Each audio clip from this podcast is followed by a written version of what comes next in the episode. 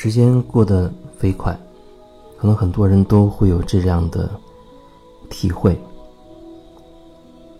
现在想一想，在海边不知不觉的已经度过了三个月的时间了，进入到九月份了。我记得到这里的时间是正好是六一儿童节那一天，在日照的这个海边森林公园里面，好几平方公里大的。有森林、有大海的这样一个地方。七月份和八月份这两个月是这里最热闹的季节，因为很多学生放假，加上天热，很多人都会到这里边住在这个里面，有很多的酒店、宾馆，很多吃的。所以会有很多人都在这两个月到这里来玩，这两个月也是这里最人声鼎沸的时候。那进入到九月份，一下子人全都走的几乎都走光了。今天再到海边去走，零零散散的，大概也就三五个人。稍微远一点的海滩上，就只有我一个人了。真的有一种私家海滩的这种感觉，整片大海，整片沙滩都属于你。跟前几天海滩上有好多人的那种感觉相比，一下子这个世界就变得安静了。我一个人坐在沙滩上，面对整个大海，特别的舒服。也觉得很安静，觉得没有什么事情好像非要必须一定得去完成它。很多人在城市里面，甚至可能他就在这个公园里面，为着自己的工作在忙碌。当然，每个人都有自己充足的理由，让自己忙碌起来。给自己找很多的事情去做，很多人都有自己的理想，有自己的梦想，然后呢，非常努力的、辛苦的去朝向自己的梦想去前进，实现一个目标，制定下一个目标，再实现一个，再制定下一个。每个人都会有自己的活法，都有自己的活法。我也经常会听到很多人对我说：“他说，啊，等过了这个阶段，我就会怎么怎么样。啊，等再忙几个月，过了我销售的旺季，我就让自己好好的放一个假去休闲一下。可是几个月之后呢？”发现他几乎还说着相同的话，也会有人说，分居两地的人告诉我说，啊，等她老公从另外一个城市换了工作，回到自己的这个城市里的时候，她就会过上幸福的日子了。过了两年，他告诉我说，等他的孩子再大一点，进幼儿园。哎，他就可以过幸福的日子了。又过几年，他说，等他的孩子上了小学，啊，上了初中，上了高中，等等，啊，他就可以完全的放松下来，享受生活了。可是，往往说这样话的人，他想要的那种生活状态，一直都没有来。今天跟一个朋友通电话的时候，还有这种感觉。和他的对话让我忽然联想到了这些，就是很多人的这种状态。他觉得他的人生需要达到某一些某个程度的时候，他才能够怎么样怎么样。然后他就不断的冠冕堂皇的去努力着，去奋斗着。这不是说你努力就不对，不是说好像你为自己生活去奔忙就有问题，那不是我想表达的。我想表达的是，在这个过程当中，你是否能给自己一些时间停下来，停下来看一看自己，你知不知道自己在做什么？你做的这些是不是你真心想做的？是不是你认为你做了自己好像无可奈何的事情，你非得这样不可，你才能够达到你想要的那样的生活，那样的一种状态？你是否好好问问过自己？你的人生是不是还可以有其他的可能性？而不是一条道走到黑，把自己完全的框死，好像你只有这一种可能性。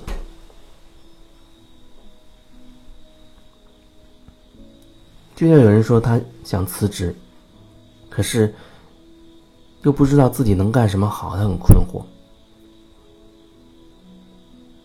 同时也觉得离开这里没有了收入来源，让他会觉得很担心，万一以后。找不到工作怎么办？毕竟现在找一份工作也不是太容易。人会有各种各样的问题，各种各样的疑惑，工作上的啊，挣钱少的，或者做不喜欢的工作，或者跟老板同事关系搞不好的，情感上的，第三者插足的，或者老公老婆有了外遇的，第三者的，或者感情两个人一直都不和。一方又渴望能够两个人可以恢复到感情和谐美好的那个状态。总之，每个人都有自己一大堆的、一大堆的问题，各种各样的问题。找不到男朋友的，渴望找到男朋友；找到男朋友的，在疑惑到底是不是就一定要跟这个人一辈子。已经结婚的，他在。怀疑，为什么现在这个人不是结婚之前的那个状态了？结婚很多年的，困惑的是，一直都没有一个小孩还有人他会困惑，生一个孩子真的不容易，带大一个孩子要消耗多少精力，自己没有时间做自己喜欢的，也没有太多的精力放在事业上、工作上。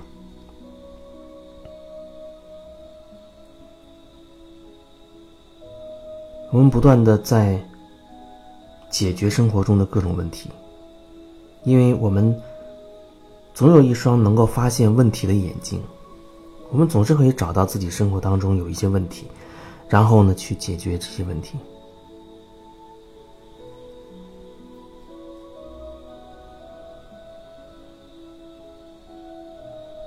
其实很多时候在分享的时候。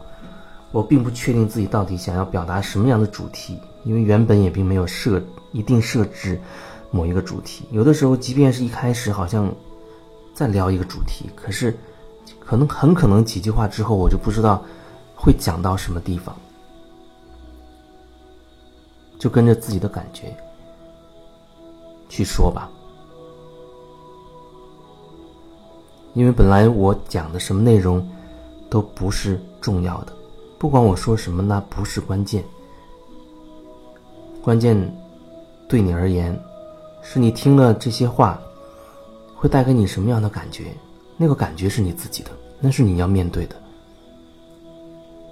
也许你从我的分享当中可能会吸收到一些什么，或者你觉得挺有收获，那当然也非常的好。前几天还有朋友发了微信说。还不止一个朋友，都提到一直在听，特别是睡觉前会听我的分享。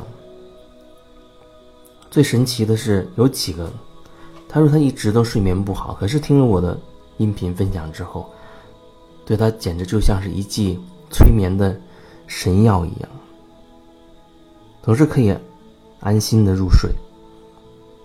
我之前就是很纠结，为什么一直有一种失眠的感觉，甚至有时候吃安眠药都没有作用，还会很痛苦。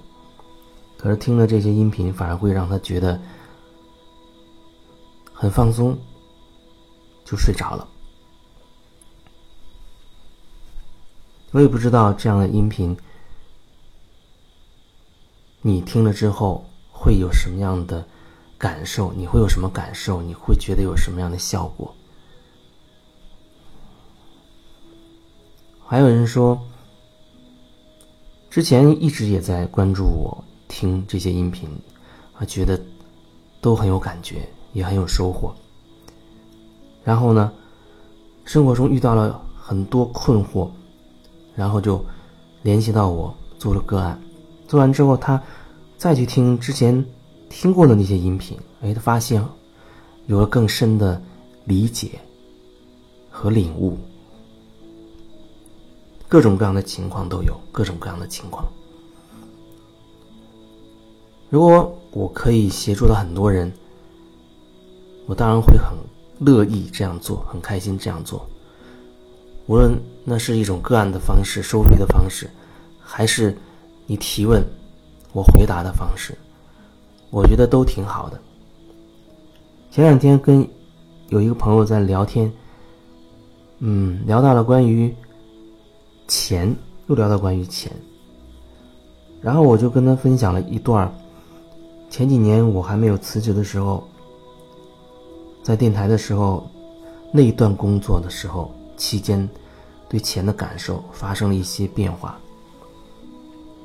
往往我们都会觉得，以前我也会这样觉得，就是比如说我在这个公司里工作，我工作一般都会有一个标准，我做了这些活儿，然后你要给我相应的工资，我会觉得这是一个对等的关系。那随着各种制度的改变，有时候我会觉得，哎，我做了这么多，可是你给我钱怎么会这么少？心中会有一些不满意。那在那个阶段，我也会面临的这个问题，因为工作量上的一些调整，以至于那个阶段的收入会一下子少很多。而那个时候的我呢，又有感觉要到别的地方去参加一些课程，提升一下自己。工作量减少有一个好处是，我会有更多的自己。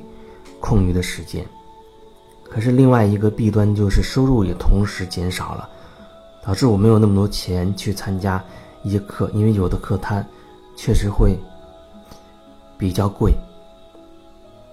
那个时候我在想，如果上天真的让我去参加这些课程的话，或者说如果那些课程真的是针对我而言是必须的，是有帮助的，那一定会有其他的途径。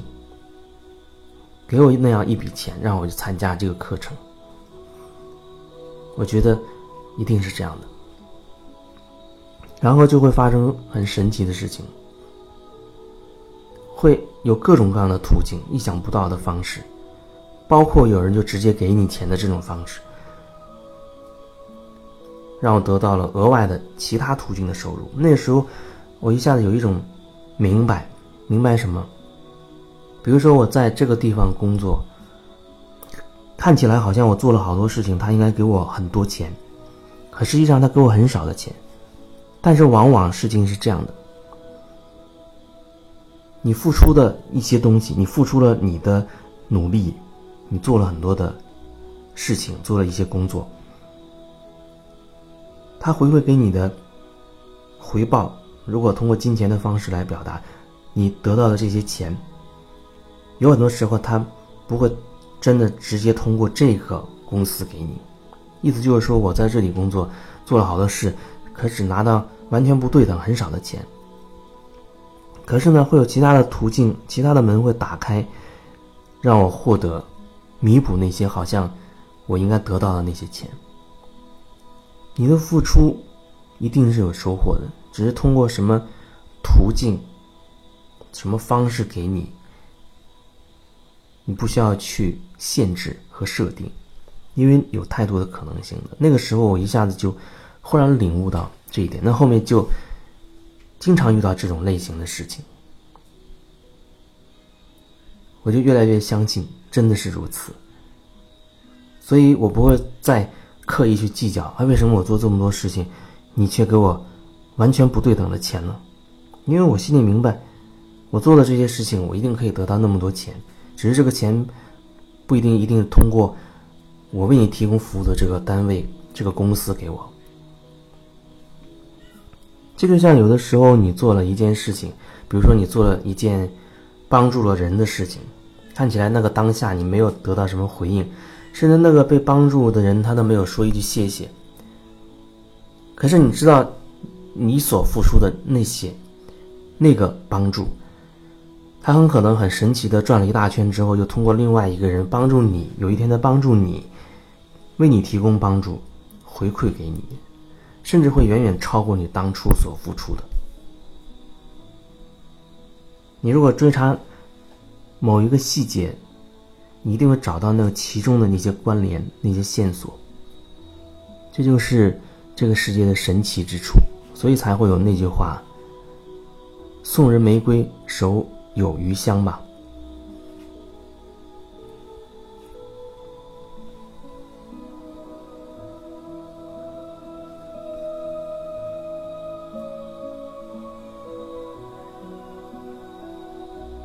所以说，你付出关怀，付出你的一份爱，那这世界一定会用某种方式，基本上是你意想不到的方式，回馈更多的给你，一定会是这样。这也应了那个法则：你付出什么，你就会收获什么。只是收获到的那个方式、那个途径，不是我们头脑所以为的那样子。这是我说的，好像我为你付出了这个，一定是由你要回馈给我，你要说我一句好，那真的不一定。我做了一些事情，好像你没有什么反应，可是可是过一阵子，他会通过另外一种方式，哎，给我一个回馈给我。当然，我觉得。你最好不要带着某一种好像我为了得到回馈这种目的去做那件事情，最好是出于你的本心，你就是想这样做。我觉得那样可能会更平衡，会更合适吧。